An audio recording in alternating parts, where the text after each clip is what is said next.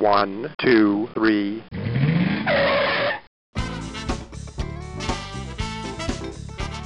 Bem-vindo, bem-vindo ao Paladar Distinto, seu podcast de gastronomia.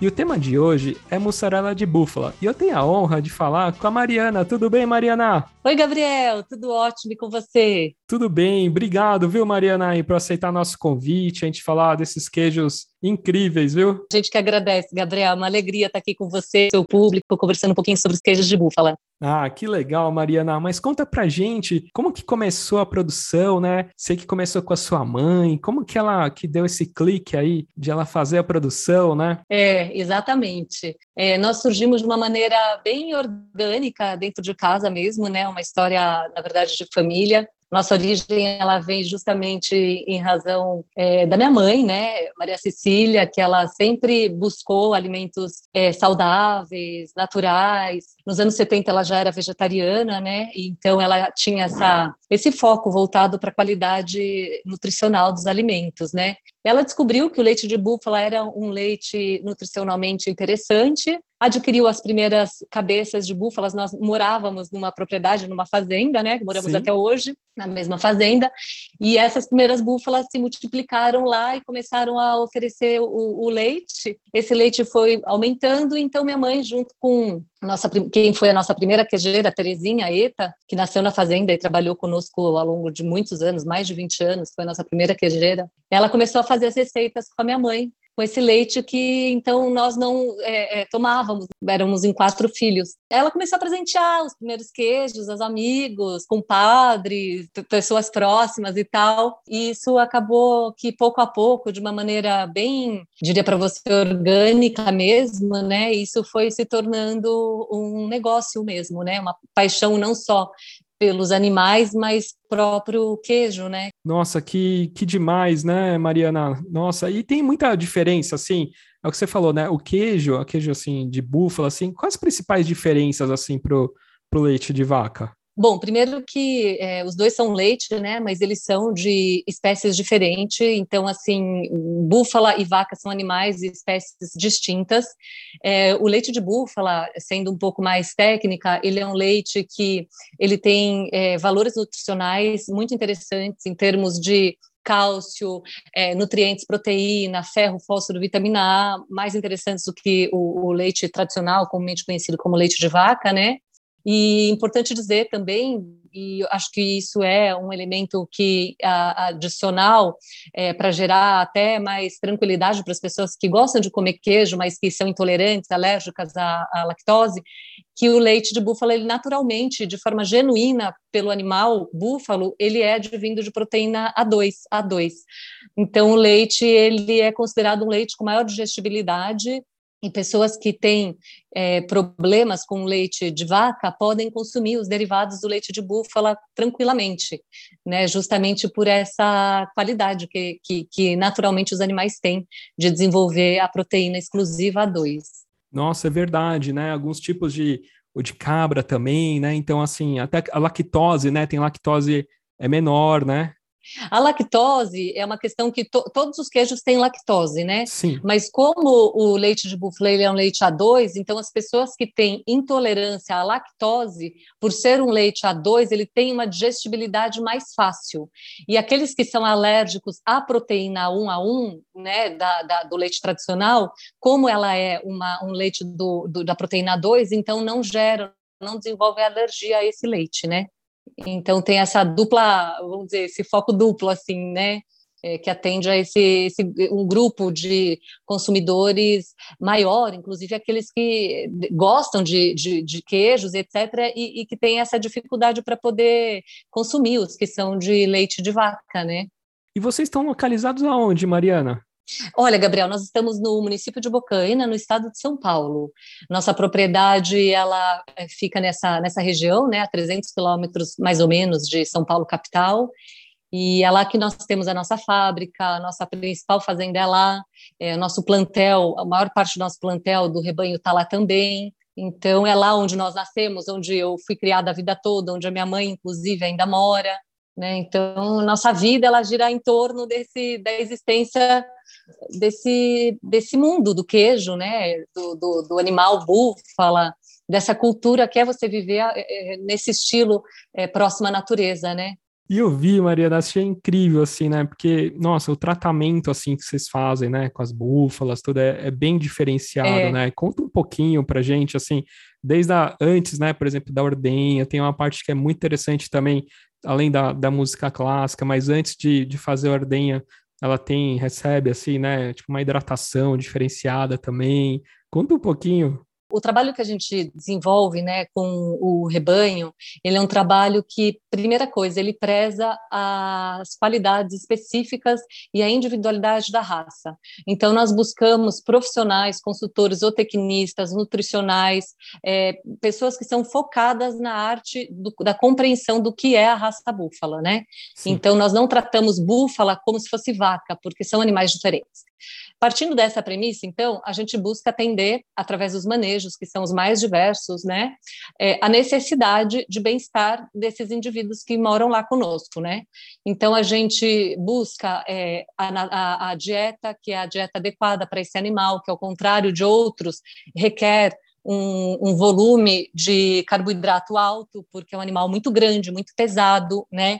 Então ele tem um gasto calórico muito alto, por isso ele precisa também ingerir nutrientes que supram essa necessidade dele, né, calórica. Sim. Nós temos toda uma preocupação também com relação ao sombreio deles, as sombras, né? Porque equivocadamente entende-se, imagina-se, né, que as búfalas precisam de água, mas elas precisam é de sombra. O que é, o que traz o bem-estar para o búfalo é a questão das sombras naturais, né? Então, a gente está sempre plantando árvores, renovando o plantio, fazendo questão de ter essas regiões que, são, que, que trazem esse conforto térmico para elas, né? Olha. Nós temos também uma coisa já há mais de 30 anos, que o nosso rebanho ele é todo informatizado, então tudo que acontece com cada uma das 400 é, búfalas que nós atualmente temos no rebanho, é, nós sabemos é, de cada uma, né? Então, quando nasceu, quando pariu, é, quando entrou em lactação, qualquer tipo de situação que envolva a vida desse animal, a gente tem é, no nosso sistema, né? Esse sistema, ele inclusive é pelo próprio celular, então a gente tem acesso é, no próprio pasto, né, dos dados Sim. de todo o plantel, e isso gera para a gente uma série de informações e dados que proporcionam que a gente possa se aprofundar nas, no atendimento das necessidades de cada indivíduo, né? Então, faz com que também você possa potencializar de maneira mais assertiva, né? Esses tratos é, alimentares, é, zootécnicos, sanitários e, e, tudo mais. Então eu não sou eu não sou veterinária, viu, Gabriel? Eu sou advogada de formação, né? Imagina, já tá super expert aí. É, mas a gente tem, a gente, minha mãe desde o começo, minha mãe também a formação da minha mãe, ela é artista plástica, né? Olha. E é, mas desde o começo ela sempre buscou os profissionais da área que entendem do búfalo como búfalo, sabe? Sim, sim. Então a gente sempre médico veterinário, zootecnista, é, nutrólogo, sempre focados nessa raça, né, que é o búfalo. E, isso faz diferença, né? Porque você acaba entendendo, você não adapta o manejo a ele, você entrega a ele o manejo que ele é, é, que é adequado, né? Específico para raça, né? O que você falou, às vezes precisa ter uma, né, mais carboidrato, tal, ali é diferente, né? A estrutura né, do búfalo é diferente, né? Então, assim, requer, né? E tem alguma raça específica, Mariana? Existem várias raças no mundo, né? No Brasil são reconhecidas quatro raças, que são raças diferentes das raças africanas. As raças que estão no Brasil, nós desenvolvemos, o nosso criatório, ele é de uma raça chamada Murra, que é uma raça de origem indiana, veio da certo. Índia, né? Certo. Mas há também no Brasil reconhecido a raça mediterrânea, a raça Jafarabad, que é mais voltado para o corte, e a raça Carabal, que tem pouquíssimo uh, número de animais no Brasil e ficam destinados mais para tração e tal. E a nossa raça é aquela que tem um chifrezinho enroladinho, feito um, cacheado, um caracolzinho na cabeça, sabe? Não, eu vi, nossa, são, são lindas, assim. É. E super uma estrutura, né? Elas são grandes, assim, né? Nossa. São, são. É, são animais que pesam mais de meia tonelada, né? São animais que têm uma série de especificidades diversas, né? Com relação pra, aos tratos que são destina, destinados a ele, né? E é uma alegria conviver com eles, porque eu convivo com eles desde que eu nasci, né? Minha mãe comprou Sim. as primeiras búfalas quando eu nasci, eu sou a primeira dos quatro filhos, né? e desde então a gente convive diariamente com eles e assim quando você convive com um animal como a espécie bubalino você adquire um respeito e um amor que só cresce sabe porque é um animal tão generoso um animal carinhoso um animal muito intuitivo um animal que Olha. assim ele é muito agradável de conviver ele é tranquilo os manejos eles são todos muito tranquilos calmos e daí entra essa coisa que você estava falando, Gabriel, da música, né? Sim, isso que eu te perguntar, assim. Entra essa coisa, essa temática entra a temática da música, que minha mãe ela também é, ela toca piano, sempre gostou muito de música e ela toca música clássica, né? E aí ela há muitos anos ela já já fez essa experiência de colocar as músicas é, clássicas, às vezes até releitura de rock, mas em música clássica, sabe? Sim, a gente sim. tem lá algumas releituras de ACDC,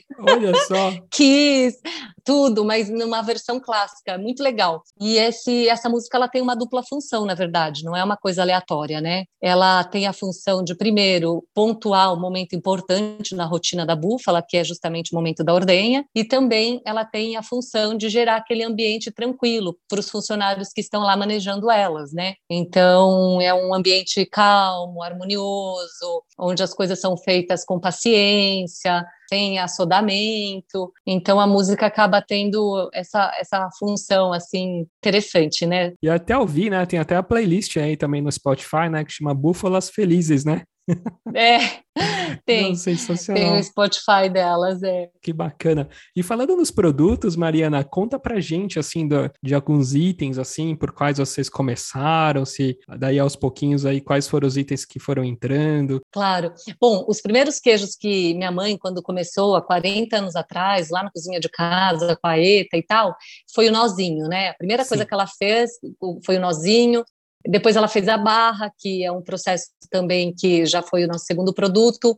E aí, com o tempo, vieram os queijos mais elaborados, que são aqueles que ficam no soro, né? Então, é, veio a, as, vieram as mussarelas, veio o requeijão, a ricota, a burrata, e pouco a pouco a gente foi se especializando nessa arte secular, né? Porque o queijo Sim. de búfala ele é um queijo que ele tradicionalmente é feito, foi desenvolvido e criado na Itália, né? E nós, é, quando minha mãe se interessou pela arte de fazer queijos, justamente por essa é, essa inspiração interna dela, né? Ela achou que tinha que focar no lugar onde esse entendimento é secular. Então ela viajou para a Itália e já desde o começo ela trouxe maquinário da Itália. Então, nosso, a nossa primeira fábrica, que ficava, era bem pequenininha, já era com maquinário originalmente vindos da Itália, né? E aí, em 2014, a gente mudou para uma fábrica completamente diferente e trouxemos outros maquinários. Então, assim, a gente hoje a gente tem um norte, né, que é justamente essa simbiose do uso da tecnologia com a inovação que nos imprime nessa estrutura física, né, que nós temos assim de excelência.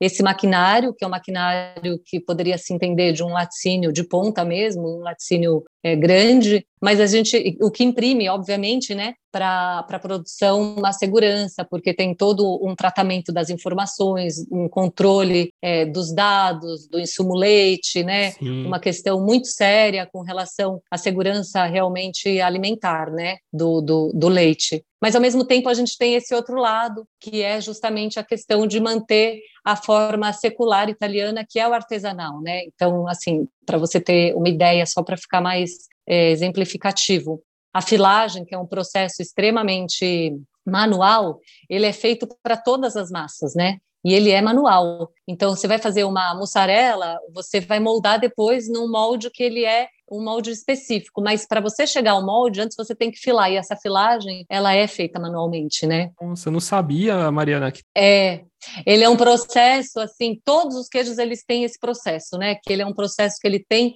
um cunho muito forte é, é, manual e ele tem também depois uma etapa, alguns queijos têm uma etapa que é uma etapa que não é a manual. Mas, por exemplo, só para você ter ideia, a burrata ela é 100% manual. Ela é individual, uma a uma, fechada, uma a uma, a massa é filada também. Então, assim, é interessante isso, né? Porque Muitas vezes você consome um queijo que você imagina que ele é industrial, mas na verdade o cuidado da informação ela é com essa tecnologia, buscando essa inovação, então tem toda essa segurança alimentar, essa questão dos dados, informações e controles, mas na hora de você fazer realmente o queijo, ele é um processo artesanal, né? Então é, é muito interessante essa combinação desses dois elementos, né? Com certeza. E você estava falando de burrata, acho que é um dos meus queijos preferidos, e eu, nossa, Sei. não tem como, né? Uma burrata, você joga um bom azeite ali, né, Mariana? Não, é. tem, não tem como. E tem uma burrata que eu vi de vocês que é incrível, que dentro da burrata ela tem ainda as mussarelinhas, né?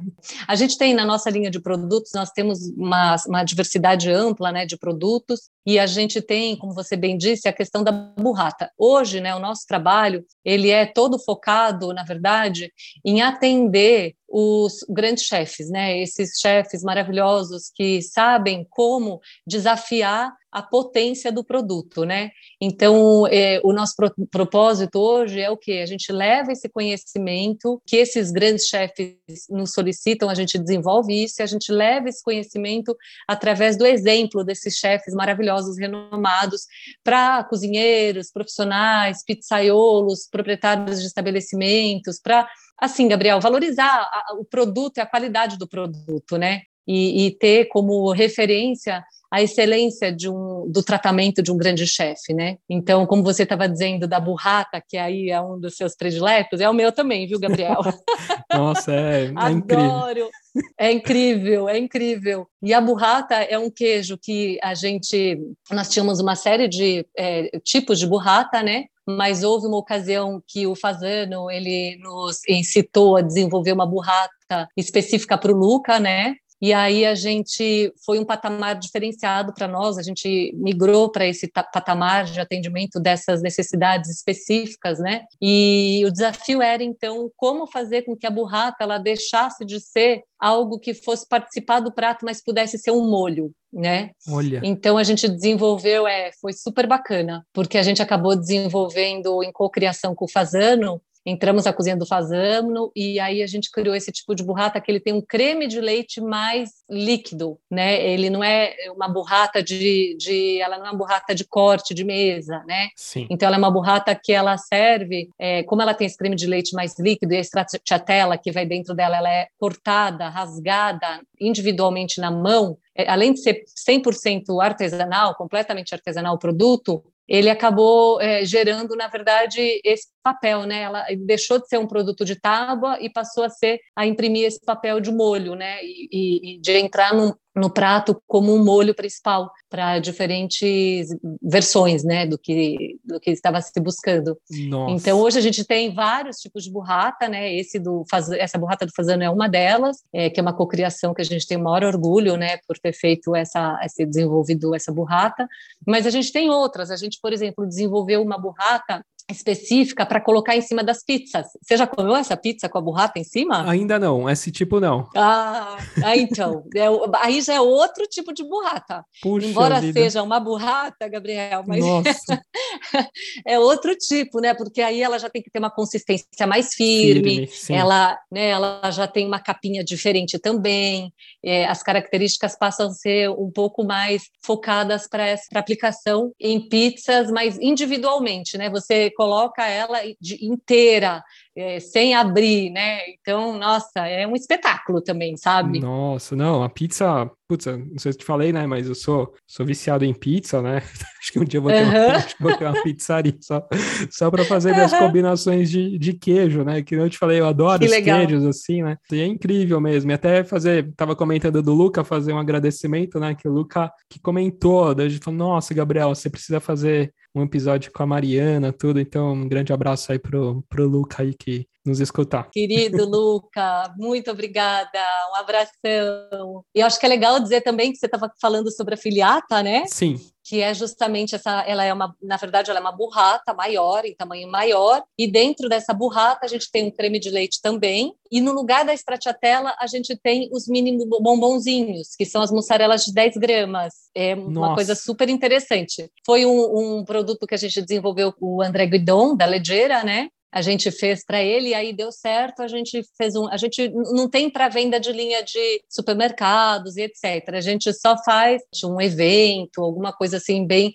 E esse ano no Dia das Mães a gente ofereceu então, Olha. Então foi, foi muito legal também, é. Foi muito bacana ter oferecido a filiata. E o que você falou, né, dos nozinhos, a trança, o creme de leite também, né, que é incrível, requeijão, nossa, você tem uma linha incrível. Você sabe, Gabriel, todos os, eu acho que assim, os produtos advindos do leite de búfala, além deles terem essa qualidade, que é uma qualidade, vamos dizer, é, focada no utilitário, né, que é a pessoa não pode consumir um tipo de leite, o, por ser leite A2, a pessoa fica mais livre para poder usar. Eu acho que o legal do leite de, de búfala é que ele tem tem um sabor muito delicado. Então, ele é um queijo cujo leite é até interessante, que a gente recebe muita gente na fazenda, né? Sim. Chefes e tudo vão visitar, porque desde o começo minha mãe sempre entendeu, e a gente mantém isso até hoje, que a, a mostrar o nosso processo de fabricação é uma forma transparente de mostrar aquilo que nós fazemos, né? É uma forma correta de mostrar aquilo que a gente faz.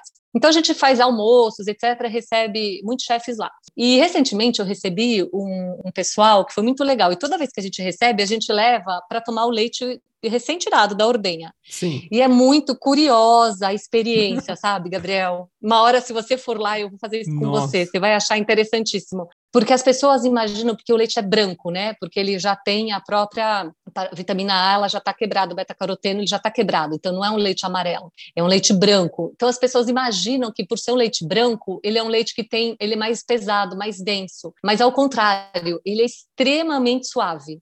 Olha muito só. delicado, super su delicado, gostoso, sabe? Levemente adocicado. Você toma aquilo, é, é uma sensação assim incrível, te banha de bem-estar, sabe? Sim, de felicidade. Sim porque ele é surpreendente. Todo mundo que toma tem essa experiência de, de, considerar uma coisa, uma experiência surpreendente, sabe? Então, os produtos advindos desse leite, eles imprimem essa qualidade, né? Que é ter essa suavidade, essa sutileza.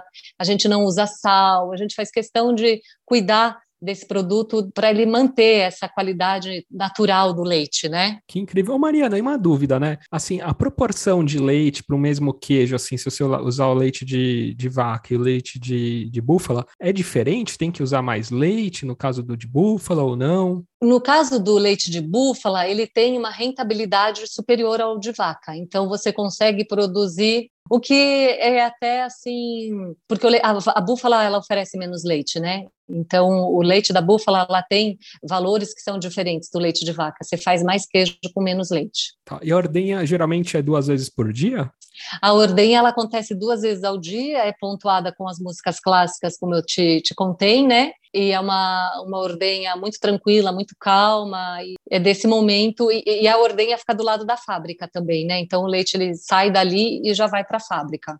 Passa por todos os controles, pasteurização. Eu ia te perguntar se ele é pasteurizado ou se ele é de feito de leite cru. Não é leite cru, não. A gente não usa leite cru, nós usamos só o leite pasteurizado, é. E esse trabalho a gente estava falando, né, Mariana? Esse trabalho com os chefes, né? Incríveis, né? Assim, vocês estão presentes aí nos, Sim. Né, nos maiores restaurantes, com os maiores chefes também, né? Isso, nossa, é muito bacana, né? É, isso é maravilhoso, porque é um relacionamento que, que foi construído e que a gente se orgulha muito, a gente tem grande admiração, muito respeito pelo trabalho de cada um desses chefes, né, que são verdadeiras autoridades no mundo da gastronomia, né, e eles justamente tem esse, esse papel de é, demonstrar para as pessoas como que um produto que você pode usar, por exemplo, eu na minha casa, abro a geladeira, eu pego do, do pote e ponho direto na boca, não ponho nada. Você pode comer assim, mas você pode fazer uma coisa, inseri-lo num prato, você pode fazer um prato sofisticado, como esses chefs acabam fazendo. Então, Sim. eles têm essa, eu acho muito admirável o trabalho deles, porque justamente eles estão sempre fazendo com que o queijo ele desempenhe aquilo que você nem imagina que ele vai desempenhar, sabe? Verdade. Porque eles têm esse conhecimento extremamente profundo, de muito estudo, né? Então eles sabem o que eles querem, onde eles querem chegar com aquele produto, sabe? Então é maravilhoso assim estar na mão desses Jacan, Paolo, Mifano, a Helena Riso. Ai, olha, eu só tenho a né? agradecer o Emanuel, o Bosch, o André, o Antônio Maiolica também, super italiano maravilhoso, né? E, eles têm essa, essa, capacidade, eles estabelecem essa conexão com o mercado, né? Eles levam essa forma de utilizar o produto, que é um produto tão especial nos pratos tão diferenciados, inovadores que eles criam, inspiram a mim, primeiro, como é, do negócio, depois como consumidora, porque eu sou uma voraz consumidora dos derivados de búfala, eu sou, mas eles também acabam me ensinando sempre, né, assim, para olhar para esse produto super generoso como algo que é sempre mais versátil e, e como elemento de